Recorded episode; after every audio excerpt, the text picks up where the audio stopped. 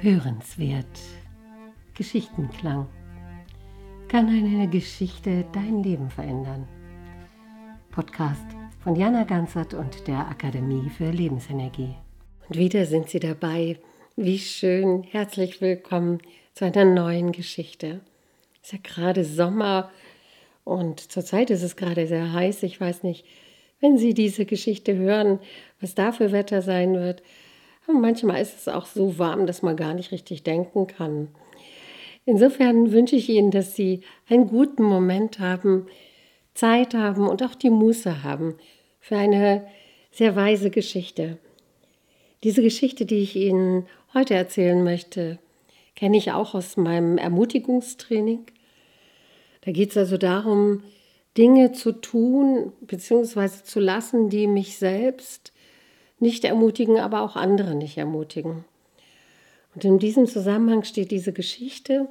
Auch die habe ich in diesem Buch gefunden, Die goldenen Äpfel von Kamis Poschi. Eine reiche Dame kam eines Tages zu einem weisen Mann und fragte ihn um Rat.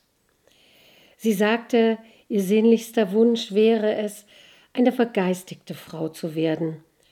Doch sie hätte einen Fehler, den sie einfach nicht überwinden könne. Der Weise entgegnete ihr, dass es keine Schwächen gäbe, die nicht überwunden werden könnten, sofern man nur den Willen dazu hätte. Darauf klagte die Frau über ihre Angewohnheit der Klatschsucht. Sie sei stets gescheitert, sie abzulegen, obwohl sie sich so sehr bemüht habe. Kannst du mir helfen? fragte sie den Weisen. Ich will auch alles tun, was du mir aufträgst. Gut, dann, antwortete der Mann, befolge, was ich dir sage. Gehe zum Markt und kaufe ein Huhn, und auf dem Heimweg rupfe die Federn des Huhnes aus und wirf sie im Gehen auf die Straße nach links und nach rechts, und wenn du das erledigt hast, dann suche mich wieder auf.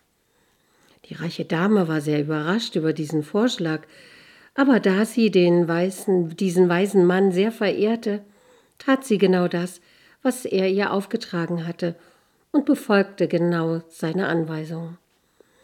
Am nächsten Tag ging sie und erzählte dem Weisen, dass sie das alles ganz genau so auch ausgeführt hatte.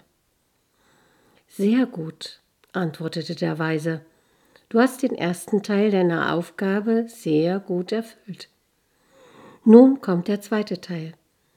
Geh zum Markt zurück, nimm den gleichen Weg und versuche nun, alle Federn, die du gestern ausgestreut hast, wieder einzusammeln.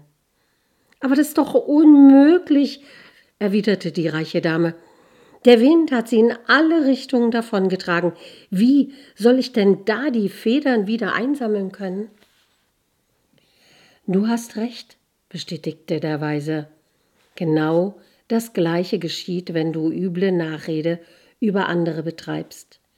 Deine Worte wandern vom Mund zum Mund, und es ist unmöglich, die üble Verbreitung aufzuhalten. Das Beste ist also, damit gar nicht erst zu beginnen.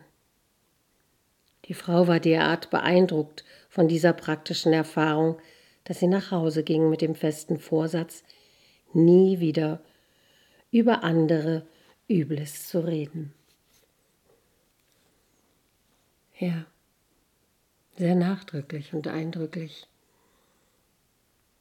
Genau, üble Nachrede ist das Sprechen über andere Menschen in deren Abwesenheit und dann halt auch in nicht so angenehmer Art und Weise. Ja. Was könnten wir für eine Welt haben, wenn wir das alle lassen würden? In diesem Sinne, einmal losgelassene Worte können wir nicht wieder einfangen. Ich wünsche Ihnen von Herzen die Achtsamkeit und den Bedacht, die Worte zu wählen. Alles, alles Gute.